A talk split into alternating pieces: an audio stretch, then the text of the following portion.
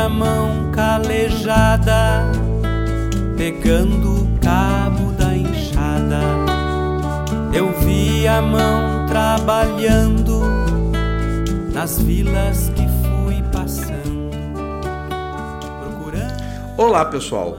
Eu sou o Vitor Ortiz e esse é mais um episódio do Histórias de Viamão o canal de podcast que propõe sempre um bom papo sobre história e cultura do Rio Grande do Sul para a sua roda de chimarrão.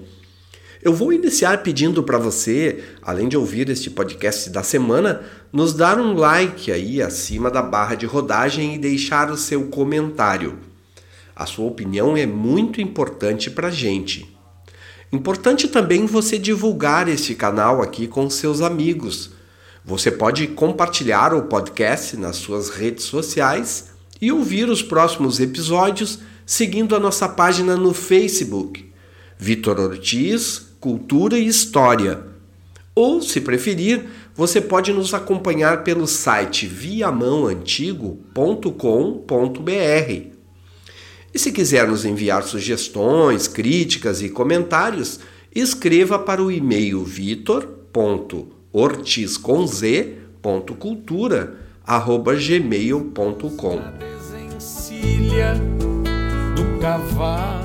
Este é o quinto episódio da série que lembra os 200 anos da viagem do botânico pesquisador Auguste Saint-Hilaire pelo Rio Grande do Sul e Uruguai, tendo ele descrito nos seus diários, publicados ainda no século XIX na França, os diversos lugares por onde andou, a geografia, a geologia, as gentes e a sociedade que ele encontrou por aqui naquelas primeiras décadas dos 1800, mais precisamente 1820, dois anos antes da independência do Brasil. Os registros do viajante francês são uma importante fonte de pesquisa para a história e diversas outras disciplinas das ciências naturais e humanas. No dia 16 de junho de 1820, o botânico deixará a fazenda do Arroio e partirá em direção a outra, que registra em seu diário com o nome de Pitangueiras. Eu não sei exatamente onde se localizam ou se ainda existe algum vestígio dessas propriedades, mas eu sei mais ou menos qual é a sua localização, pois posso deduzir pela descrição que Saint-Hilaire faz do seu percurso. Então vejamos. Ele deixou a foz do rio Tramandaí com um mar depois de vários dias de vento minuano, e eu sei que seguirá em direção à fazenda Boa Vista, que conheço a exata localização. Em seus registros sobre este trecho de tão somente uma légua e meia, ou seja, 12 quilômetros mais ou menos, que percorreu em 15 de junho, quando foi chegar à fazenda do Arroio, o botânico afirmou: Logo após deixarmos a choupana de Tramandaí, entramos em vasta planície muito uniforme e coberta de relva rasteira, onde pastavam inúmeros bois, notando-se aqui e ali capoeiras de árvores raquíticas. O lago e a serra que divisávamos à distância quebravam a monotonia da vista. Por certo, o botânico estava tendo a noroeste a vista do Morro da Borrússia, é, com o lago a oeste. Lago este que inicialmente ele confundiu como sendo a Lagoa de Itapeva, mas que na verdade era já a Lagoa dos Barros. Ele ruma na direção do Capivari, nome do Rio das Capivaras, Capivara Aí, Capivara Aí, como a este se referiu o indígena, na língua geral, o tupi-guarani.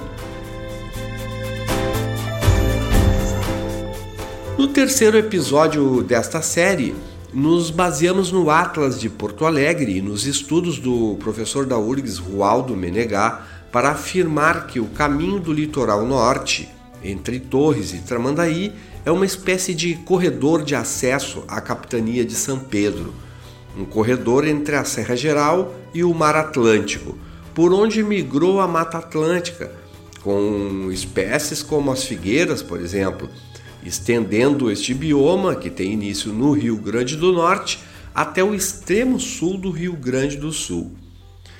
Foi por este mesmo corredor que Saint-Hilaire entrou na capitania em 1820, depois de cruzar o rio Mampituba, encontrando-se agora no seu ponto de saída para outra região, no final desta primeira parte do caminho, mais ou menos entre Conceição do Arroio, que vai ficando para trás na sua trilha, Tramandaí, de onde acabou de se retirar, e Santo Antônio da Patrulha, que está à sua frente, na vista à direita, na direção noroeste, depois do já referido Morro da Borrússia.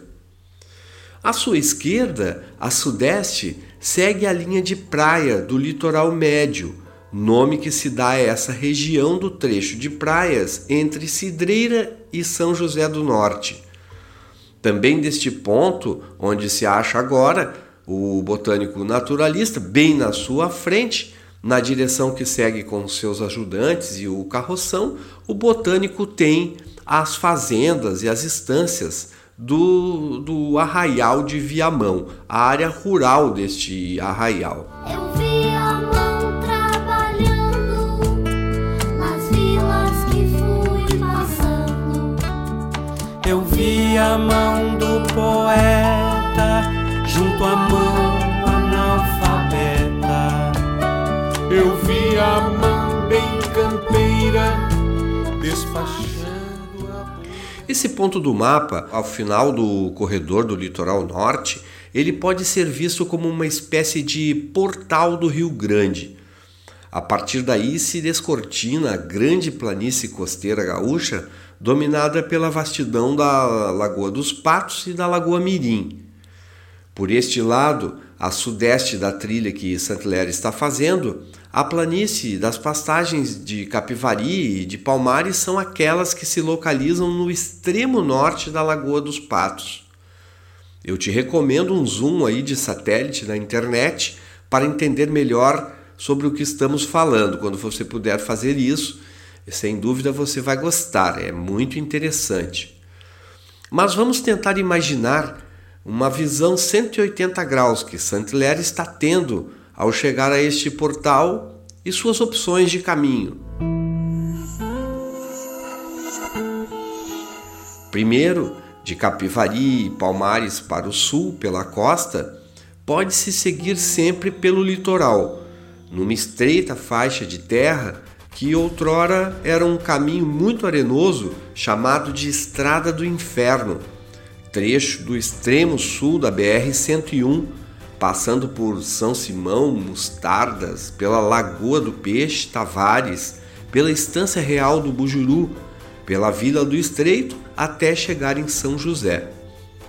Do outro lado, numa segunda opção deste ponto em que o botânico está adentrando o portal imaginário que nós construímos aqui, é, entre Osório, Conceição do Arroio e Tramandaí, ele poderia seguir para a linha direita, como quem vai em direção ao Morro da Borrússia, para o oeste, e buscar o caminho que segue a atual estrada RS 030, onde à época já existia um caminho que levava a Santo Antônio da Patrulha da Guarda Velha e encontrava-se uma sequência de estância de criação de gado que ocupavam toda a margem, a margem norte do Vale do Rio Gravataí, rio este cuja nascente está no Banhado Grande. Estas estâncias foram inicialmente aí estabelecidas ainda no século XVIII, ocupando áreas dos atuais municípios de Glorinha e Gravataí, atual aldeia dos Anjos, antiga aldeia dos Anjos, Cachoeirinha e Canoas. Do mesmo ponto em que está o naturalista deixando Tramandaí, se ele evitar esta trilha da estrada do inferno e seguir na direção de Viamão e Porto Alegre, e evitar também, claro, como opção aquela outra trilha por Santo Antônio da Patrulha, ele vai seguir em direção ao Lago Guaíba. E daí em diante, pela costa oeste da Lagoa dos Patos, poderia cruzar por Barra do Ribeiro, Tapes, Camaquã, São Lourenço, Turuçu e Pelotas, virando então outra vez para o leste até chegar à cidade de Rio Grande, de Rio Grande onde a lagoa encontra o mar. Uma volta completa por terra na Lagoa dos Patos vai de São José do Norte a Palmares e Capivari, passando por Viamão e Porto Alegre, depois Guaíba e Barra do Ribeiro, até Pelotas, fazendo essa volta de que falamos antes, chegando em Rio Grande. A cidade de Rio Grande se posiciona ao sul da foz da lagoa, no canal, ao sul do canal que deságua no mar, nos molhos da Praia do Cassino, ficando São José ao norte e por isso se chama São José do Norte, mesmo estando localizada no extremo sul do Brasil. Como é sabido, mais para o sul dessa barra da Lagoa dos Patos, na Praia do Cassino, o litoral segue pelo Parque Nacional do Banhado do Taim, divisado por outras duas grandes lagoas na costa do Rio Grande, as lagoas Mirim e Mangueira, próximo ao Chuí. A Lagoa Mirim tem inclusive uma de suas bordas já dentro do atual território uruguaio.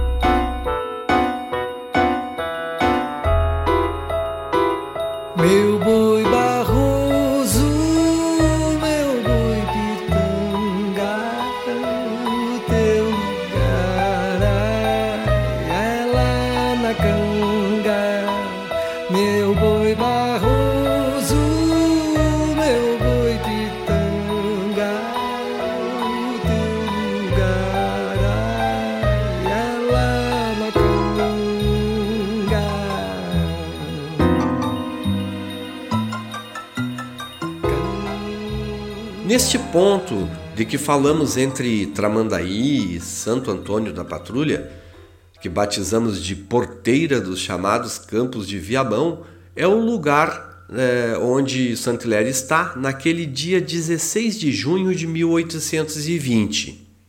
O viajante naturalista Saint-Hilaire irá se despedir da fazenda do Arroio onde ensinaram o pessoal a jogar dominó na noite anterior, conforme relatamos aqui no, no episódio que antecede este, e seguirá em direção à fazenda Boa Vista.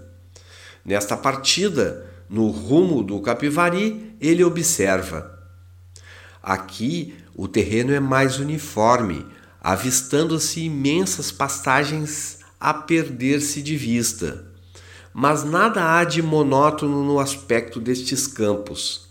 Grande quantidade de animais, cavalos e mulas estão espalhados nessas passagens extensas. Notam-se aqui e ali grupos espessos de plantas e de quando em quando observa-se trechos de um lago.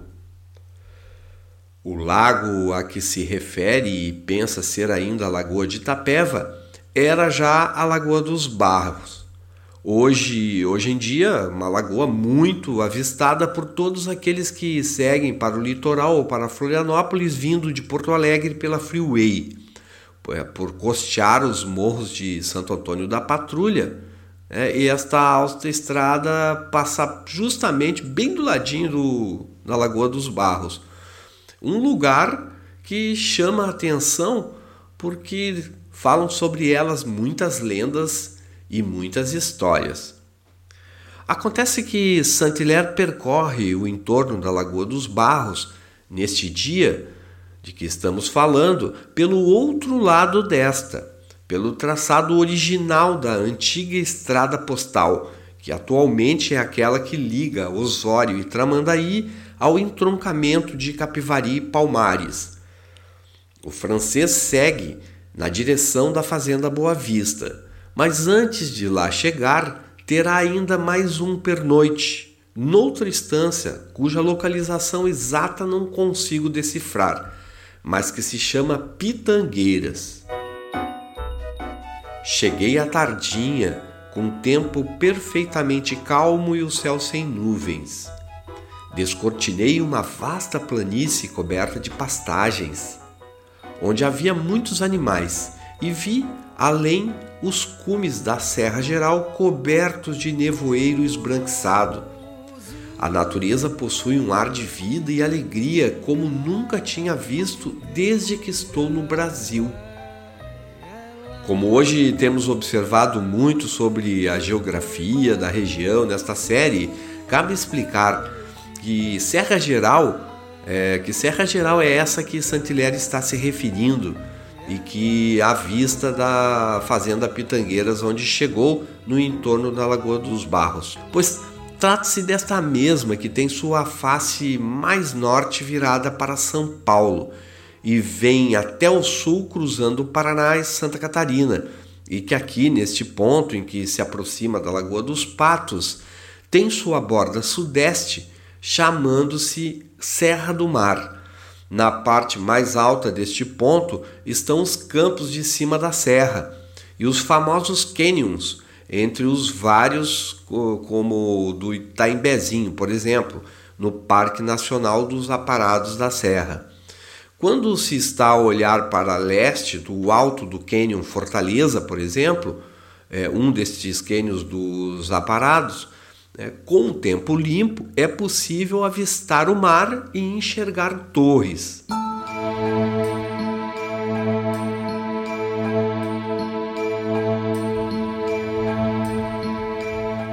A fazenda Pitangueiras, pelo que posso deduzir, está na localidade hoje conhecida como Passinho e provavelmente o lugar onde o botânico chegará para se hospedar é a sede de uma das mais antigas instâncias dessa região, a Sesmaria de Manuel de Barros Pereira, um antigo tropeiro que ocupou estes campos por volta de 1730, em, função de, de quem né, foi batizada a lagoa chamada Lagoa dos Barros. A dona da estância, que estava só, não me convidou para entrar. Recebeu-me do outro lado de uma meia porta.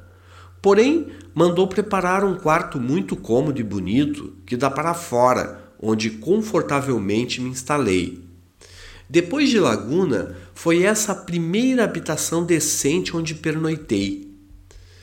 Conversava com minha hospedeira sempre do outro lado da porta, achando-a alegre e conversadeira tinha, entretanto, comigo aquele ar desdenhoso igual ao do meu hospedeiro de ontem na fazenda do Arroio e que não notei em nenhuma outra pessoa de Minas. A minha hospedeira não tardou a perceber que eu era estrangeiro. Disse-lhe que era francês, mas ela custou a dissuadir-se de que eu era batizado. À noitinha, recebi a visita do marido, muito cortês. Meu hospedeiro queixou-se da qualidade das pastagens dos arredores, dizendo-me que por isso o casco dos bois se tornava uma de uma espessura fora do comum.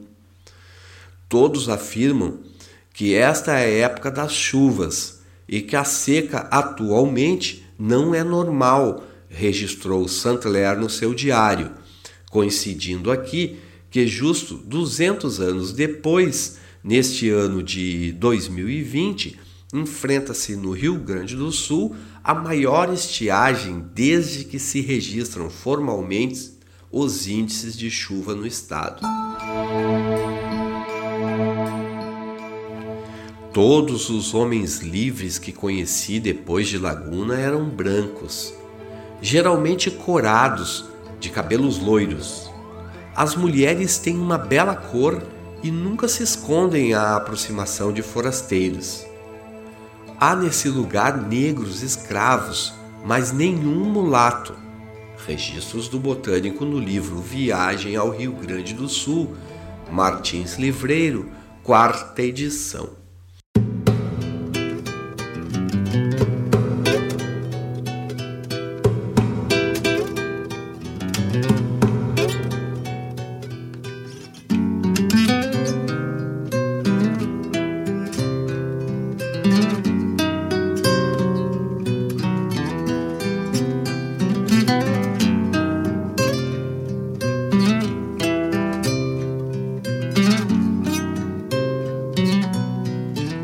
Pois justamente esta antiga fazenda dos Barros é marcada por controvertidas histórias de relacionamento mal resolvidos entre o seu primeiro sesmeiro, o proprietário, o estancieiro Manuel de Barros Pereira, que a pesquisadora e historiadora viamonense Eliane Guimarães nos ajudou a encontrar informações a respeito.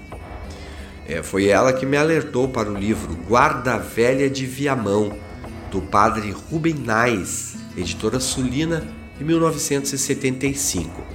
Um dos que revela alguns dos muitos segredos de alcova que rondam a biografia deste antigo tropeiro açoriano, nascido em 1713 na ilha de Santa Maria e que em 1723, com 10 anos de idade, já tinha imigrado para São Paulo. Barros teria começado a conviver com bandeirantes e tropeiros desde menino, arriando cavalos e ajudando a conduzir tropas e cargas entre o Porto de Santos e São Paulo. Depois se engajou no grupo de Cristóvão Pereira, tido pela historiografia mais tradicional do Rio Grande do Sul como o desbravador dos caminhos para o sertão de Viamão por cima da serra. Estes tropeiros bandeirantes vinham negociar com os índios ou capturar o gado selvagem resultante das antigas missões na chamada Vacaria do Mar. Tendo em conta que Santo Antônio da Patrulha era o início da subida do caminho para a serra, a localização destes campos entre a Lagoa dos Barros e o Capivari eram muito favoráveis. Os tais tropeiros tinham que conduzir o gado reunido até Sorocaba, mas muitas, muitas cabeças não podiam seguir a viagem e precisavam ser deixadas para trás. Vem daí a necessidade de formar as tais invernadas, que consistia em fechar as passagens para os bois, confinando-os num território com barreiras naturais, é, como o rio Capivari, por exemplo, era uma barreira, a lagoa de outro também era outra barreira, e algum fechamento com pedras e tronco por, ou por outros meios possíveis né, de das passagens por onde os bichos podiam escapar. O tropeiro seguia a viagem então e deixava para trás o, grado, o gado mais fraco na engorda da invernada, cujo termo significava justamente passar o inverno. São estas invernadas, estes campos cercados pelos tropeiros e bandeirantes, que vão dar origem às primeiras instâncias de colonos brasileiros e portugueses, na sua maioria paulistas, nos chamados Campos de Viamão. Solteiro, aos 29 anos, detentor da alcunha de Menino Diabo e já instalado mais ou menos desde a década de 1730 na sua invernada em Santo Antônio da Guarda Velha, na qual construiu casa e benfeitorias, lugar onde quase 100 anos depois vai passar o botânico Saint-Hilaire, Manuel de Barros teve uma filha, uma filha chamada Margarida da Exaltação da Cruz, concebida pela negra Teresa Pereira de Jesus, tapanhuna da Costa do Marfim. Margarida foi a filha única do menino Diabo, com a negra Teresa, que segundo Rubens Nais foi instruída em casa, chegando a ela desenvolver uma letra invejável, o que era raro para as mulheres naquela época, ainda mais sendo ela uma mulata. Este era um sinal de que Manuel Barros é, gostava muito dessa filha. Manuel, porém, iria amargar um tempo de cadeia. Em 1759, aos 46 anos, o tropeiro, já então considerado um homem de posses, apresentou-se à capela de Viamão para promover o que chamava-se na época autos de justificação para o efeito de se mostrar solteiro, livre e desimpedido. Mas nem chegou a dar o passo seguinte, que seria encaminhar os autos do casamento pois sua intenção de casar foi contestada por Ana Maria da Silveira, filha de um casal, também de açorianos, que fora morar nas terras de Manuel Barros. Quando Ana Maria havia recém-completado 11 anos de idade, Manuel teria lhe prometido casamento e presenteado com vestidos e um anel de ouro com uma pedra de topázio e dois diamantes, metendo-lhe no dedo, como afirmou Ana Maria em depoimento, em sinal de ajuste de casamento. A noiva, deixada para trás, contestou a mudança de planos de Manuel Barros e ele acabou preso em janeiro de 1771, a mando do reverendo vigário da vara, José Antônio da Mata.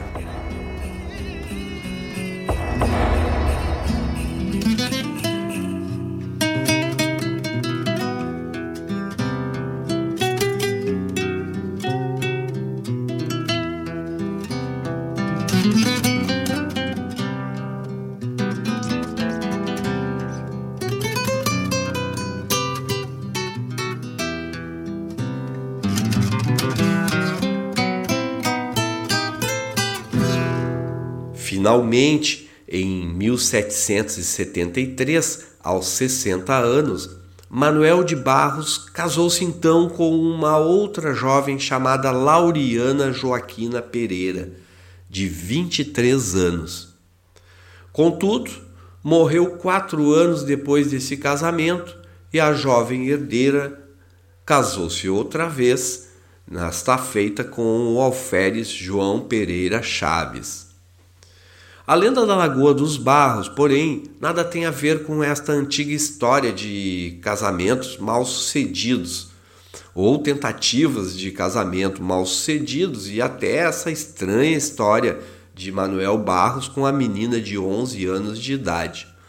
Até hoje, a lagoa bordejada pela Freeway é considerada um lugar sinistro e cheio de mistérios é, contam sobre redemoinhos que sugam barcos, cidades, uma cidade soterrada pelas águas que de vez em quando aparece nas, nos períodos de mais seca, a cruz da igreja é, submersa, e aventureiros nadadores que passam passaram dificuldades para conseguir escapar da garganta destes redemoinhos da Lagoa dos Barros. E além disso, esta lagoa seria assombrada por uma noiva que aparece de branco para os caminhoneiros que cruzam a região nas altas horas da madrugada. Essa noiva, contudo, é, surge de uma história mais recente.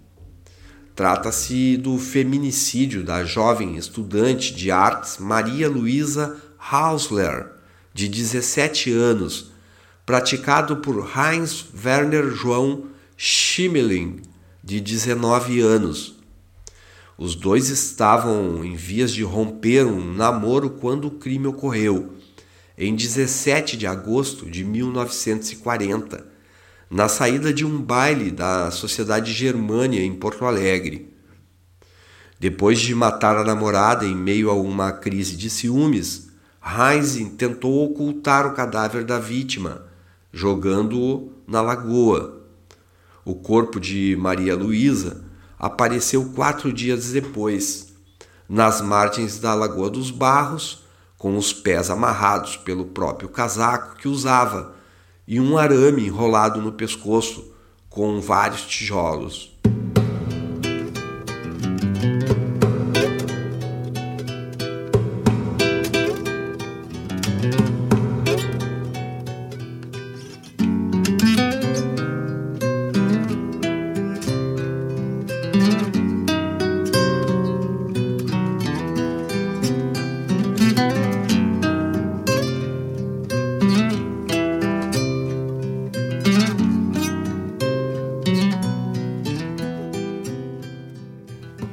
No próximo episódio, vamos seguir acompanhando a trilha de Saint-Hilaire em direção à Fazenda Boa Vista. Esta fazenda, a época que o botânico esteve por lá, já no território da atual zona rural de Viamão, era propriedade do barão de Santo Amaro, José Egídio Álvares de Almeida, ex-conselheiro do erário real de Dom João VI, homem de prestígio e influência na corte. O botânico vai encontrar na Boa Vista uma das mais ricas estâncias da capitania e o empreendimento de um curtume que está em fase de construção, numa obra em que estão envolvidos dezenas de escravos vindos da região africana da Mina. A história desta outra fazenda, assim como a de Manuel Barros, começa nos primórdios do século XVIII e está relacionada à apropriação de terras no sul do Brasil por colonos portugueses e bandeirantes paulistas, lagunenses e colonistas de Colônia do Sacramento. Importante você saber que o canal Histórias de Viamão conta a partir deste episódio com o apoio cultural do Sind Bancários, o Sindicato dos Bancários de Porto Alegre e região. Na trilha sonora desse episódio, nós tivemos a canção Viamão em Canto e Verso, do compositor viamonense Everton Ferreira, e diversas músicas com arranjo e criação de Bebeto Alves, Boi Barroso, clássico do folclore gaúcho, Milonga de Guerra, que foi trilha no filme Neto Perde Sua Alma, direção de Tabajara Ruas, e Breno Melo, o nome da música, personagem do filme Orfeu da Conceição, nome do projeto audiovisual do diretor Alexandre Derlan dos Santos. A montagem dos áudios é de Bernardo Moleta. Quem conversou com vocês fui eu, e eu sou o Vitor Ortiz, e este foi mais um episódio do canal Histórias de Viamão, o quinto da série sobre os 200 anos da viagem de Santa Ilera ao sul do Brasil e Uruguai. Você pode encontrar este programa na minha página no Facebook, Vitor Ortiz Cultura e História, no Spotify, no SoundCloud, no iTunes, no Deezer ou no Castbox. Outra opção é o site viamãoantigo.com.br. Em breve nós estaremos aqui com você outra vez para mais uma história do podcast Histórias de Viamão.